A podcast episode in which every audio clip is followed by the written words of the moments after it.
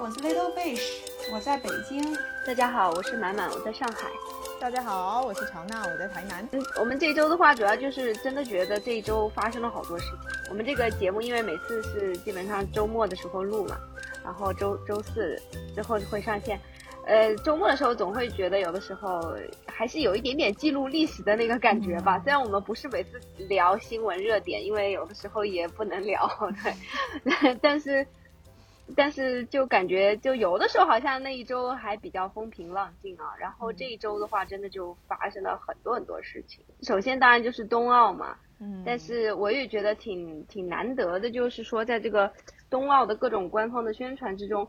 其实就是那个徐州丰县的这个事情，就是一直是有，我感觉算是民间的力量在推动着当地的政府，对吧？去重新去调查，然后去重视这个事情。所以也是正好在这一周，呃，官方出了一个最新的调查，然后其实是回应了很多我们网友的质疑嘛。我我发现就是在这个他的通告最后一份通告出来之后呢。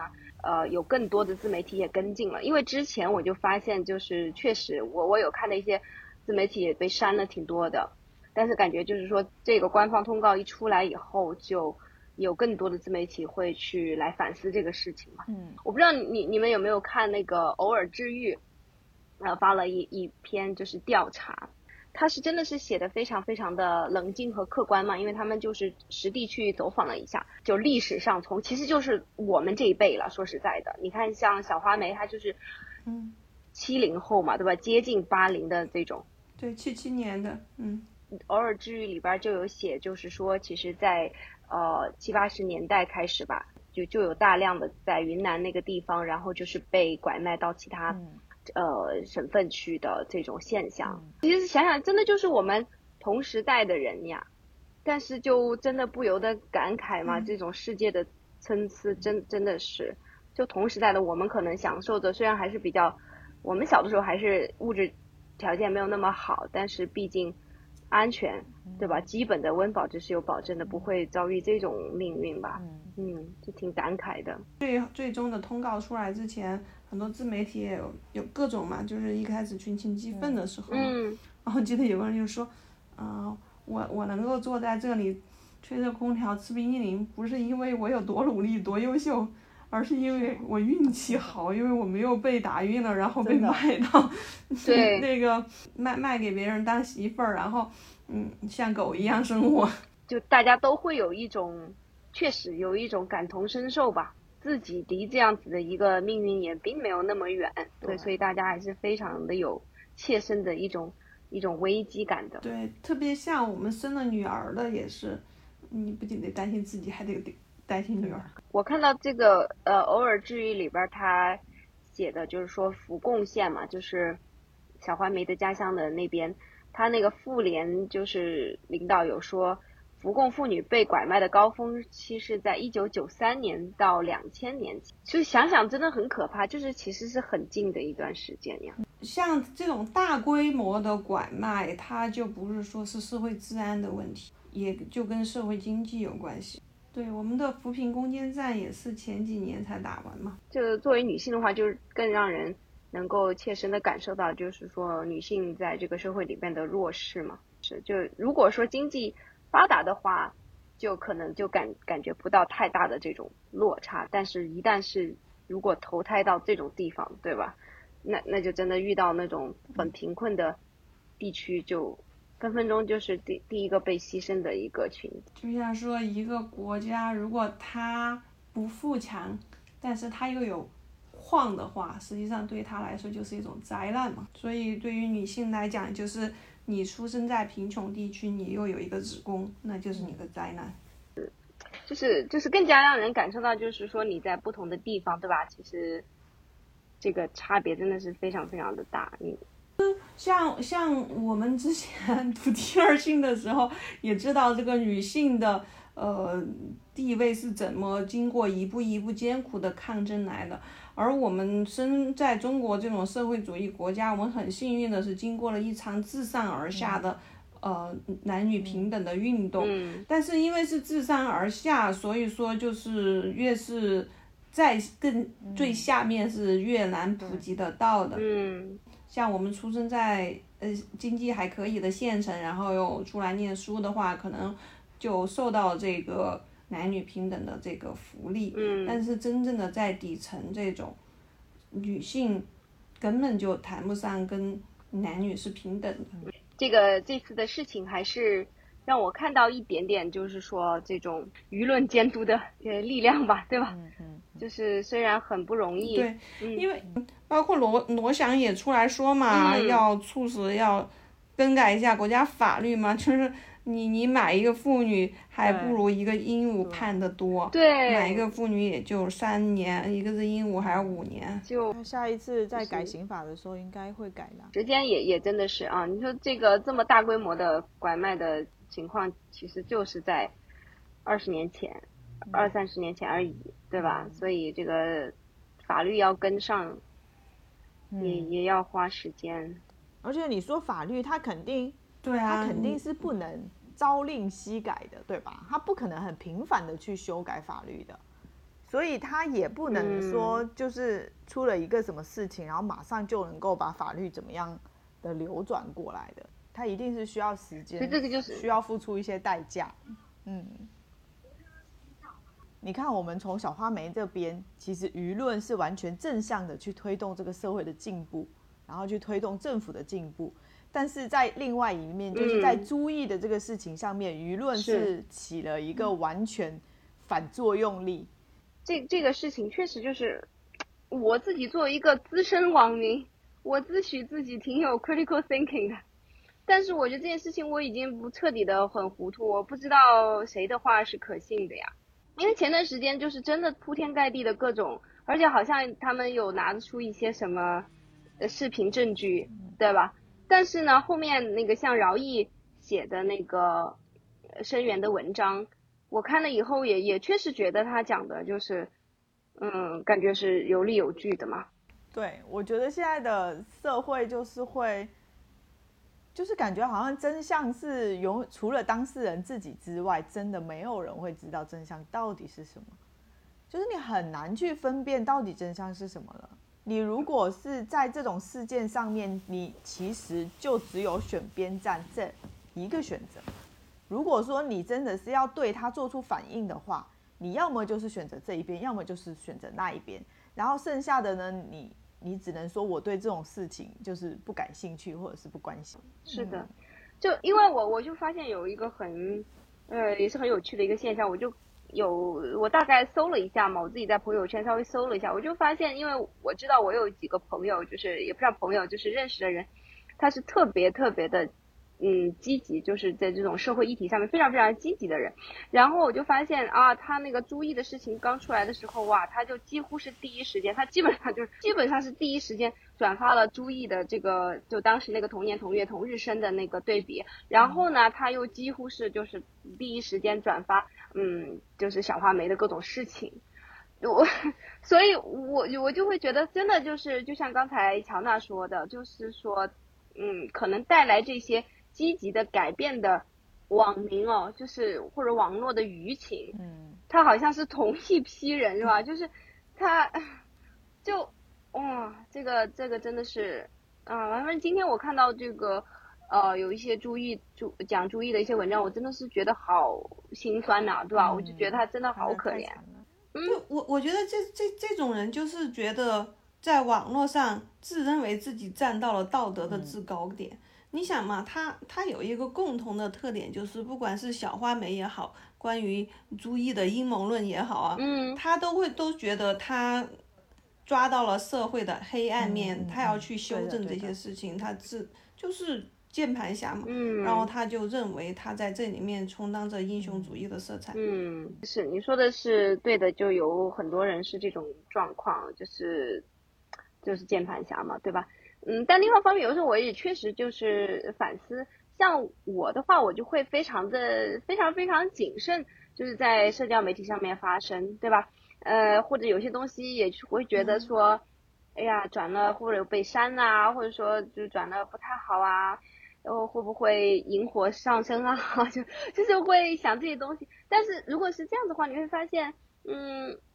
也不知道会不会有一些东西，就是你你你你就是有一点点，怎么说有有一点好像默许了一些罪恶的发生一样。就是那些人呢，你一方一方面，比如说在小花梅事情上，你会觉得他们发生是非常正义的，对吧？他们也确实带来了一些结果。我觉我觉得是这样子的，就是因为现在是自媒体比较发达嘛，就是以前我们所看到的新闻是讲究它的那个事实来源的，对对，确实。就以前正规的媒体，它是在乎事实来源的，当然有政治目的的除外啊。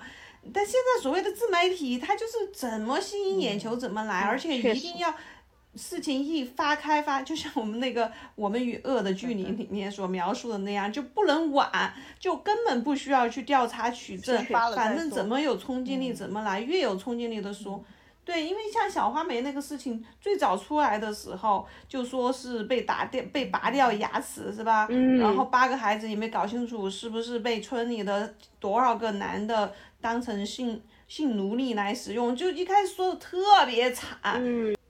从最后一个发文来讲，哎，那个八个孩子当然都是跟她买她的那个丈夫所生的，然后牙齿也是因为牙周炎然后掉的，嗯，嗯，然后因为又有心脏病，然后被铁链，哦不，有神经病，然后被铁链锁着，当然她的遭遇也是非常的悲惨。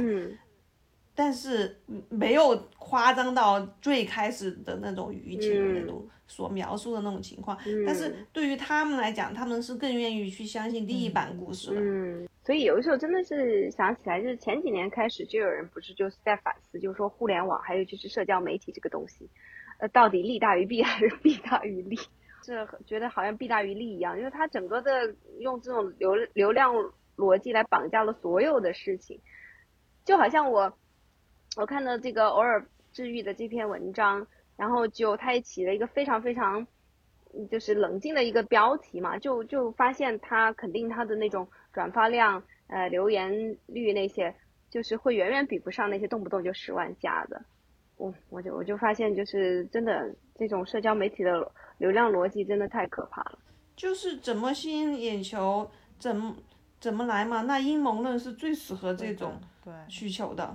其实其实就还是我们老祖宗讲的好嘛，就是水能载舟也能覆舟嘛。对啊，这个人群就是这样。嗯，他发当他发挥正向作用的时候，真的有很大的作用；但是当他发挥负变作用的时候，也真的是很。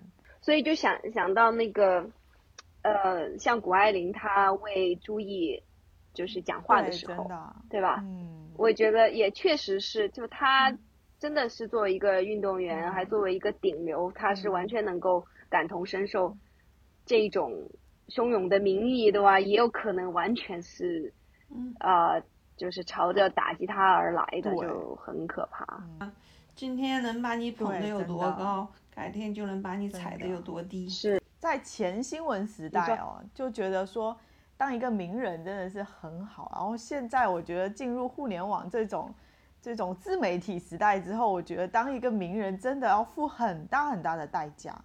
所以我就想起之前段时间看过那个张宇啊，那个演员的一篇专访嘛，就是他就是想的特别清楚，然后他就非常非常刻意的要跟这种名气保持距离。对，嗯，他就真的是他有意识的，就是拒绝在很多地方出现，就就想只是专注于他的演戏。虽然他每次的。表演可能会赢得很多的口碑，然后大家都可能就是流量就就朝他涌过来，但是他就刻意的要拒绝这些东西。谷爱凌这个我我也是嘛，就是说因为最近可能都是大家看的都是太多了，对，所以我是特别想特别感慨的，就是因为最近正好也是有这个羽生结弦啊，对吧？呃，然后还有呃，我也看了另外的有一些。嗯，冬奥的运动员的故事，然后比如说像那个张家豪，嗯，对他也是一个滑板滑雪板的这个运动员嘛，嗯，对我就我就真的觉得好感慨啊，就是其实，嗯，就谷爱凌她是一个标准的成功的故事嘛，但是其实也有很多是失败的故事，但是从这些失败的故事里边，也是可以感受到很很了不起的这种人的精神力量，嗯。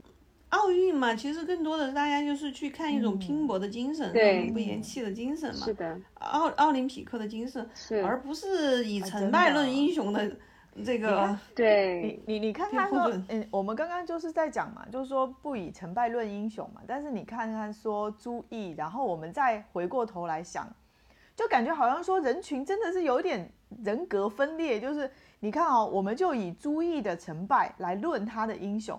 但是我们反过来，舆论又站在了那个羽生结弦这一边，就觉得说他的成败是没有关系的，就是他在为他是在挑战他自己，然后挑战人类的极限。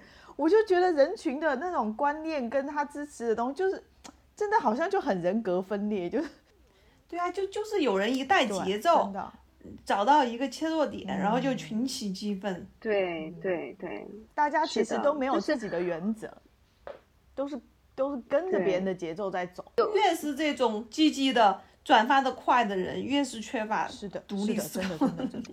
嗯，那个我我是觉得像朱毅这个事情呢，他真的就是触到我们作为我们国人对吧？就是真的比较敏感的点嘛，就是这种关于特权嘛，嗯，对吧？就大家真的非常非常敏感，所以这这个点简直特权呐，还有呃，就是某某一些。国对于某些民族情绪的啦，这种这种点就一戳一个准的。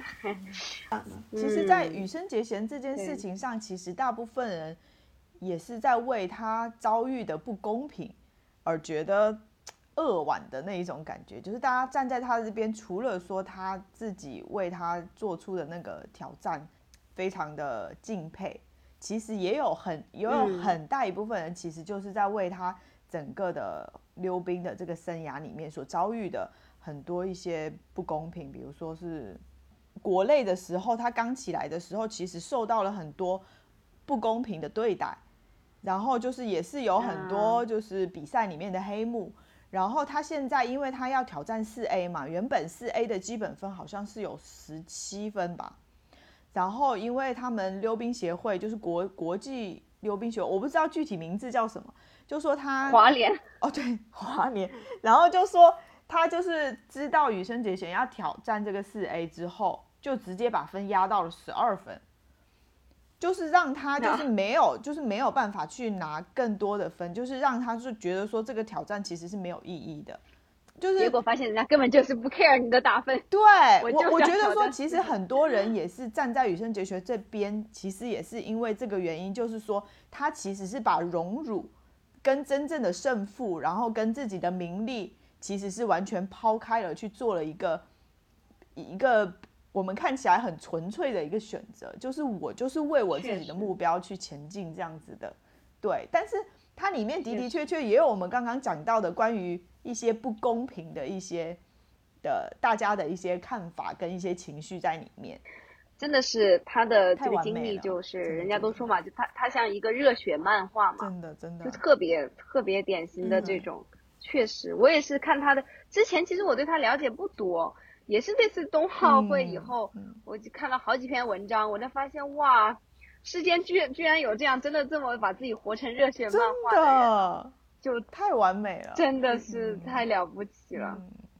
因为因为这次就是肯定是大家关注点是最高的，比如说，其实我就很不好意思的说，像那个王蒙之前，对吧？对对对，他是如此一个神，在短道速滑神一般的存在，我其实之前都不知道他的，是吗？我之前都不知道，对呀，就是我之前真的一点也不关注冬奥的，就就是就那个嘛，不是那个韩国队老是犯规嘛，啊，王蒙就直接是我一一开始我就。冲上去给你们拉开距离，你想怎么犯规你都犯不了。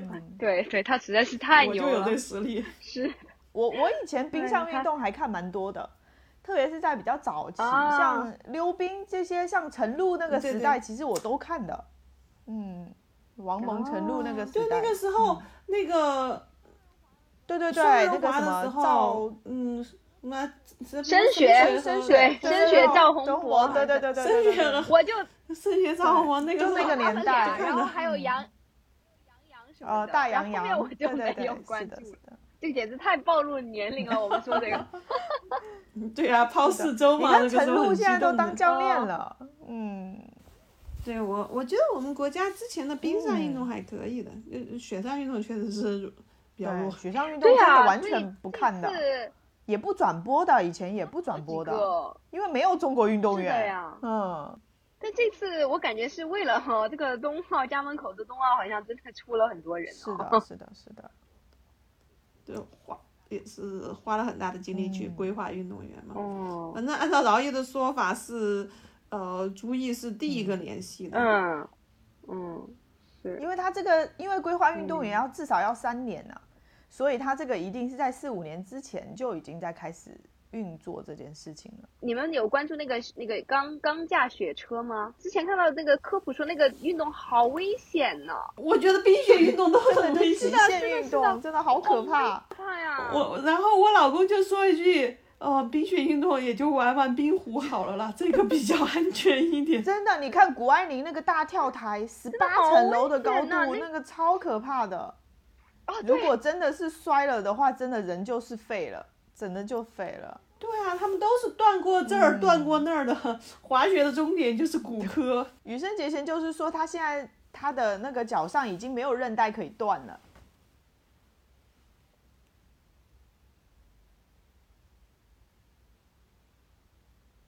哎哎哎，有好了吗？卡了。哦，我卡住了。卡了一下。哦，我就说羽生结弦说。他的身上已经没有韧带可以断，而且其实你说，如果他们如果不是这次冬奥会，是吧？其实他们的感觉关注，就像女足运动员一样，是吧？就是他们是抱着一腔的热情去去做自己热爱的事业，但是一直就是关注度又没有那么高，然后冒着这么大的风险，真的是靠情怀啊，真的是啊，就唉就很了不起。我看的那个张家豪的故事，哇，真的是。我觉得可以写一本小说。他本来是凯宾斯基，北京凯宾斯基饭店酒店的一个夜班面包师。我跟你讲啊，那个北京最好吃的面包就是凯宾斯基的面包。真的？是吗？那说明他是相当厉害，才能取得这样的一个职位哈。哎，你看他就好夸张是吧？每天十点钟上班，早上七点半下班，然后就一整天的进雪场练习，不吃不喝不上厕所，为了多滑一会儿。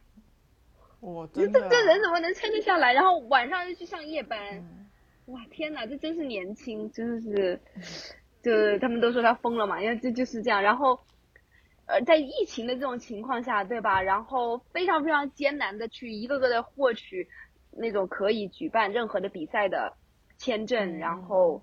去拿一些分数，然后结果在最后就是离冬奥很近的一个时候又摔伤了，嗯，然后就没有办法，哇，真的，我觉得这种就是失败的英雄的故事啊，真的是其实很让人感动哦。特别好像说最重要是我做了，嗯，对我做了这件事，就我觉得可以对比，就是奥运会有个骑自行车的那个女女模是吗？啊，对对对，而她也是一个人。非专业的吧，有一点点那种感觉的。因为我我前两天就跟我老公聊那个羽生结弦的事啊，我就说他在疫情期间啊，六百多天，就是两年多的时间都是自己一个人在仙台训练。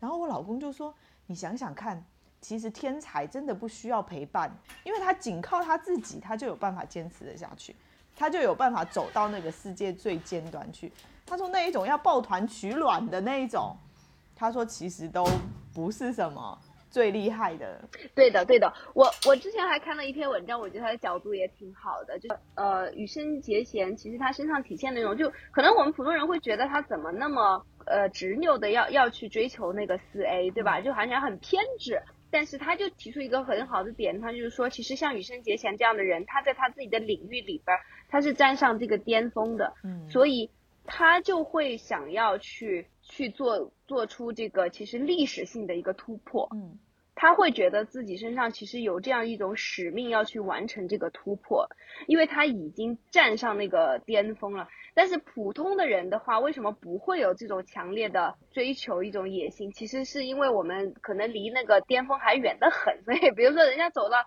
呃百分之九十九的地方，所以他就会他就会想到那百分之一是如此的重要，他还要去突破。但我们普通人可能走到百分之六十、百分之七十，我们觉得 可以了，够好了，就是也不会觉得自己对，就觉得差不多了，对吧？就是不就不会有那种近在眼前，但是呢，我又一定要去突破它的那种强大的一种欲望，就都会有。其实这也他有他就有讲嘛，他说这也是他们的幸与不幸嘛，觉得说的也特别的好，就是真的就是他他就。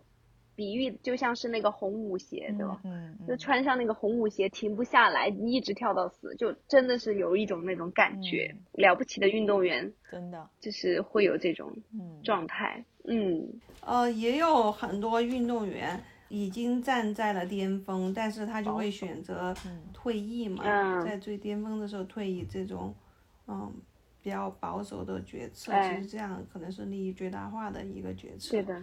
还是极少极少的人像羽生结弦这样子，要去追求巅峰，所以他的故事才可贵嘛。是，就如果所有的站在巅峰的运动员都还要极力去追求那百分之一的话，那羽生结弦就不显得那么特别了。嗯啊，我觉得他真的是一个艺术家，其实真的真的也是让我特别有感触的，就是看他的那个表演，确实他是在追求这种艺术性啊，就是不是说去。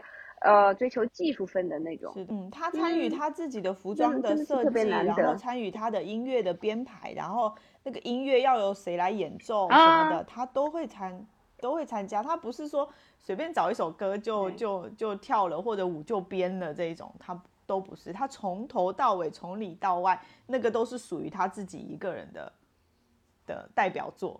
其实我有时候我也在想，像这样子的一个。就是运动员这样一个人，他接下来的人生怎么走啊？像他们这样的做普通人也不容易啊。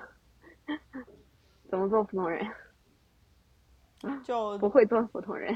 对啊，就当教练呗，再 培养下一代。其实我们我们仨嘛，作为这种呃老母亲，对吧？然后也是可以来聊一聊，就是这一个呃运动员背后的育儿的问题，是吧？哎，我觉得其实拿运动员来聊育儿真不好聊，因为这都是天选之人。其实像朱毅这样也是天选之人，根本对于普通人的育儿经验没有什么参考性。确实，运动是一个极具天赋的一个，能出席奥运会已经凤毛麟角了。是的，是的，别说能拿到金牌的。是的，哎，但是这也这也就是一一种有意义的参反思嘛，对吧？就是认识到这一点。所以，既然这个能够就是进入奥运会的啊，做出这样成就的人是如此的少，那你就不要对孩子抱过高的不切实际的幻想。也许这样子孩子能够成长成更加幸福的人，对吧？因为像谷爱凌夺金之后，就开始有人问嘛，就说那个培养一个这样子的冰雪体育冠军需要多少钱？就下面就说，首先这孩子有这天赋呀，这不是首先不是钱的问题。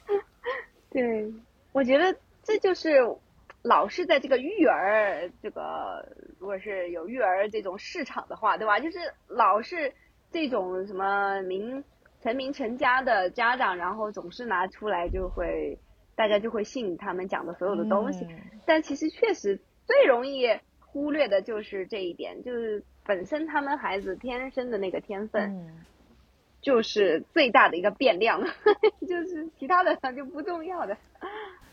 我我觉得所谓考大学这种，你可能还能通过各种教育理念和各种资源的堆砌，当然孩子孩子可能天赋上有点差异，也能强行拉一拉。但是到奥运这种全世界就拼那么一两个的没天赋，你真拉不上去。嗯，所以说我觉得很有意思的一点，说到这个啊，就是说那个奥数，现在真的是从幼儿园就开始有人学奥数，然后，然后有个人就问这个问题。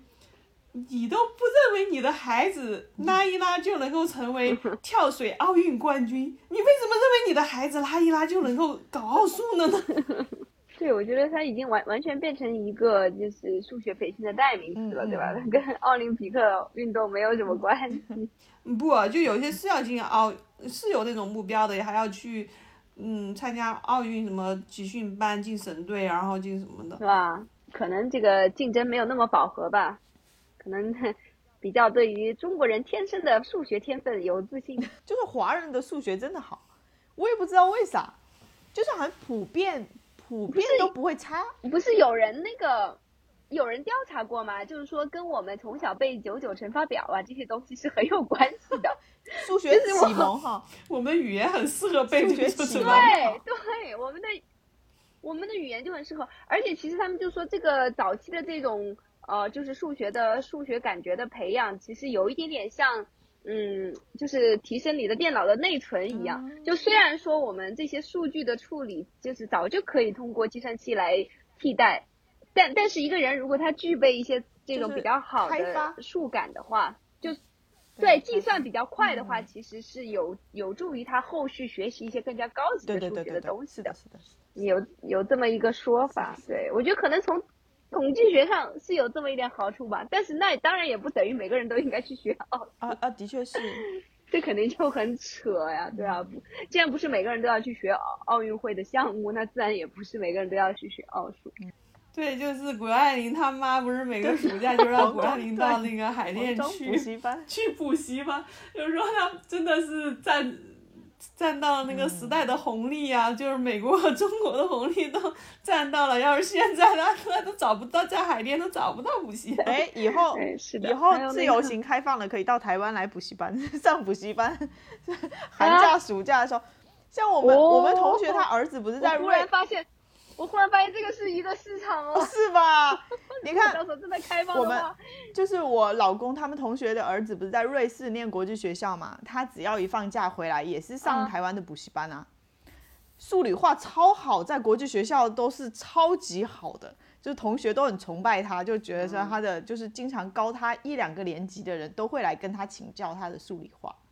不得不说是这样，就是如果不是全，所以以前就是就变成了全班都补习了嘛，对吧？嗯因为就这种卷起来了。对对对但是如果你是早期，这个最早去开始补习的那么几个的话，你真的占尽了竞争优势，你就是会被比比别人快快呀，对对对然后你就是各种被崇拜，然后你也有极大的自信，是是是哇是的，是是真的。是。所以这种内卷吧，真的是无可抑制。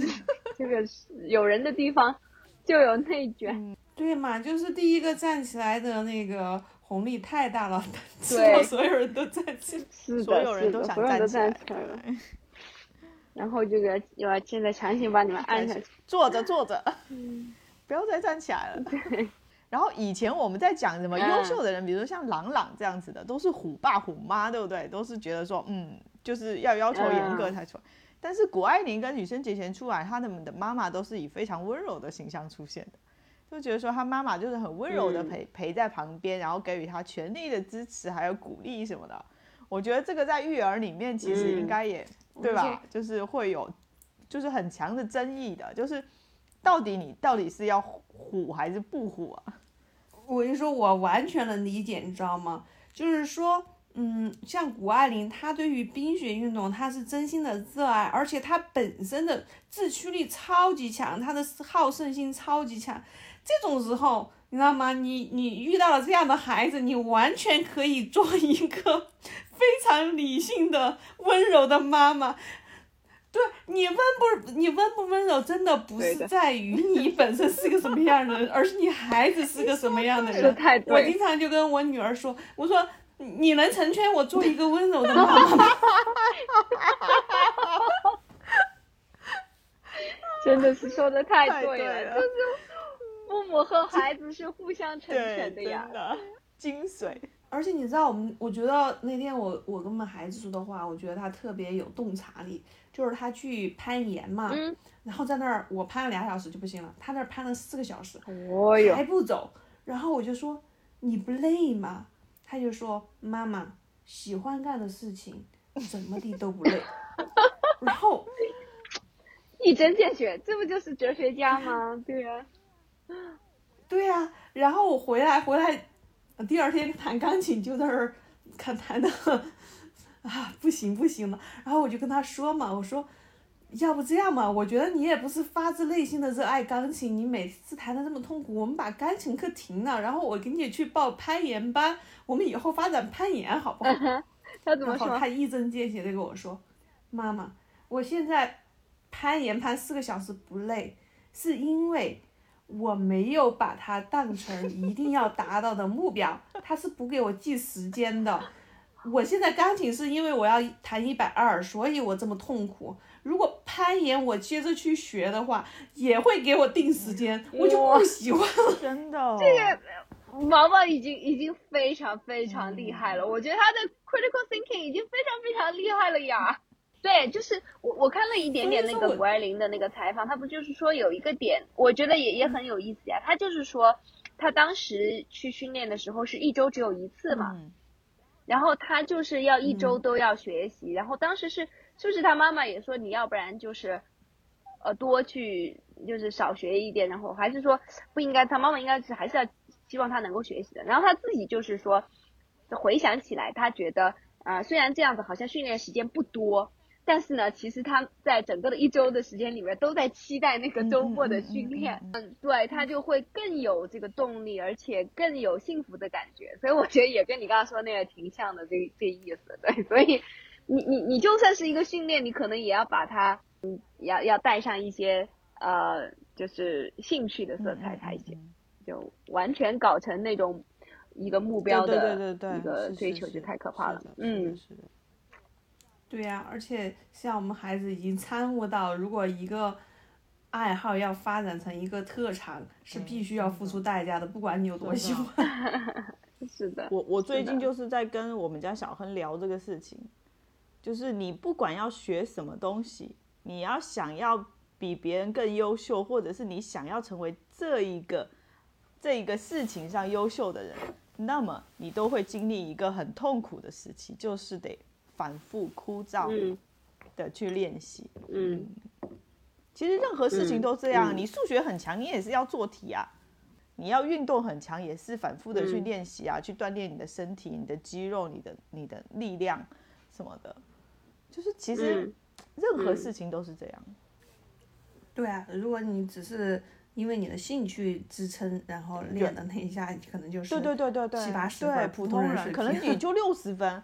可能就比不懂的人好一些，不懂的人可能就二三十分嘛，对他可能就是六七十分这样子，八九十分都已经算优秀了，我觉得。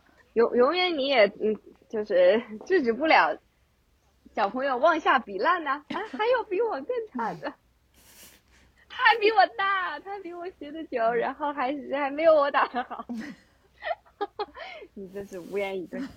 我觉得就就是你你只要是有一个。有任何的一样事情，其实能够在一样事情上面找到，就是真正的理解这个所谓的付出才有收获，这个事情，我觉得就可以开窍了。所以说，像一般为什么说像谷爱凌好像哇门门都开挂，其实这反倒是很正常的。对，就他他一旦他找找到了一个路径，对对对啊，他就他就知道了什么事情，你就是要付出努力，然后你就会有一定。对啊，有相对应的收获，那他就会，嗯，自然就是把这个迁移到其他的上面去啊。嗯，你你说的，嗯，打通了任督二。对啊，我我觉得你刚刚说到这个付出就有说收获，我就突然想到那个羽生结弦他在赛后的采访，就是他日本记者问他，就说他在这次冬奥会上有什么特别大的体会，然后他讲了一句话，我就觉得真的很心酸，他就说。他就说，他觉得，嗯，他就在想说，为什么就是有些事情好像努力了也不会有回报，就是他觉得说他自己真的付出了他全部的努力，他就跟那个记者说，我已经尽了我的全全力了，然后就觉得说，感觉好像都没有得到任何的回报。对我就觉得听到这句话的时候，我就觉得好心酸啊！我觉得其实真的有很多很多的人，其实都在他自己的。人生当中，就是感觉好像付出了很大很大的努力，但是真的好像最后的结果都不怎么样。嗯，人生命运，对，要怎么去面对这样的课题，也是一个很重要的的事情。所以我我就我就特别，我看那个张家豪的故事，我就特别感慨啊，就是特别感动，就他真的是就是一个活得很通透的人，他就想通了，他他虽然说在离冬奥那么近的时候，然后因为受伤错失了这个机会。而且，他之后的话，就是说他为这个事情投入这么多，他作为一个，算是一个，嗯，半专业选手嘛，对吧？嗯，但是他其实对他来说，就是没有任何后悔的，因为他本身就是从这件事情里面得到了足够多的满足感。他说我去做了这件事情，就最重要的是我去做了，我对我就觉得这是最重要的，对，所以嗯，就这种当然这种我觉得其实也是一种，也是一种极大的天分了，就是他他确实有这么强烈的一个欲望，要去实现一个目标，嗯，就是人生如果有一件。你觉得能够为之而奉献一个所有时间的事，是一件很幸福的事。是的，是的，这种 passion 嘛。其实我们现在好多是活的没有 passion，对，特别是人到中年，你觉得很可怕的是，你对什么都没有说一定要去做，这样也可以，那样也可以。是是的，是的，是的，我觉得真的这这一个是最某种上说是最幸运的事情，对，就是他。他有一个 calling，对，找到他自己的 calling，好幸福啊！我就真的很想说，哎，我们家小孩什么时候也能够找到他的那个毕生所爱，能够让他用一辈子去追求的东西。我就觉得我自己都没有，都不是这样子的。我我我凭什么期待他一定会找得到呢？就我我就觉得，我觉得如果他有，那是一种幸运；没有的话，我觉得他当一个幸福的普通人挺好。其实普通人他也是可以有他自己热爱的东西的呀，就是希望说他能够去找到一什么东西是他真正就是热爱、愿意去付出的。但是不用别人监督，他也可以去付出的。但是区别就在这里啊！其实所谓的普通人和顶尖的那些人，就是因为普通人我们会满足于八十分嘛，我们觉得 OK 呀，已经很不错了呀。我们也可能有一点点动力，然后有一点点。这个自驱力，但是我们绝对不会把自己逼得太狠。对对对，你说。所以我们也就永远不会说 对 做出那些特别脱颖而出的事情。对呀，对呀。对。所以，所以，所以，真的，我我觉得，就是你，你要真的是说，希望孩子他找到那个像羽生结弦一样的找到的 calling。其实，对于像如果我是羽生结弦的母亲的话，其实也不是也就意味着你随时其实为你的孩子是捏着一把汗啊，是吧？因为你，你真的觉得他，他随时会受很严重的伤，很有可能在，在他追求这个目目标的过程中，特别又是个冰雪运动，就冰壶也就算了。我们一直在把冰壶 冰壶拿出来拉踩，但是不行的。哦，冰壶是人家说是，呃，冰上象棋嘛，对不对？这个是又要体力又要有，对啊，所以是靠智力的嘛。对，而且也要体力啊，对吧？也要拼命的。